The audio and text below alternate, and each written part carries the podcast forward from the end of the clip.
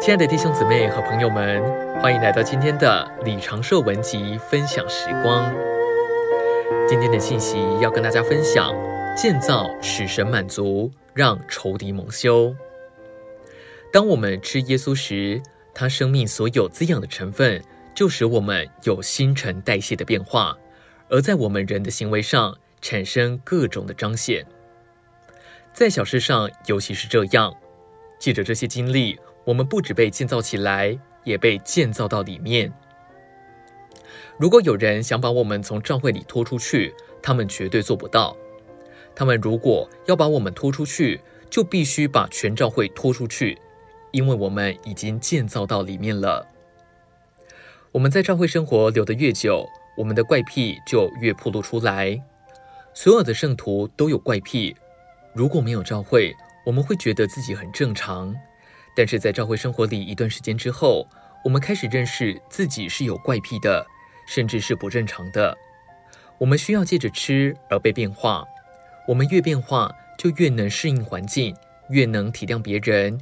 这样，我们就真实的建造到里面。主的恢复就是建造，因着主的怜悯，我们得以在其中。这真是仇敌蒙羞，也真是主的荣耀。没有什么像建造那样荣耀主耶稣，这也是为什么没有什么能像正常的教会生活那样满足我们。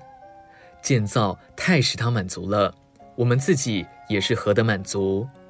当我们满足时，那就是他也满足的记号。另一面说，当我们不满足时，他也不满足。我们和主只能因为建造而满足。赞美主，建造是预备他回来唯一的路。此外，别无他路。主要在许多地方建造教会，羞辱仇敌，预备他的心腹。这是主今天的建造。还有许多人要被建造起来。虽然我们不在意人数，但我信我们会看见许多好的、扎实的人加入建造。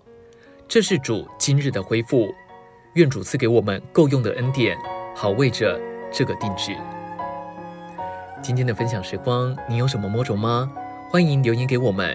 如果喜欢今天的信息，也欢迎分享出去哦。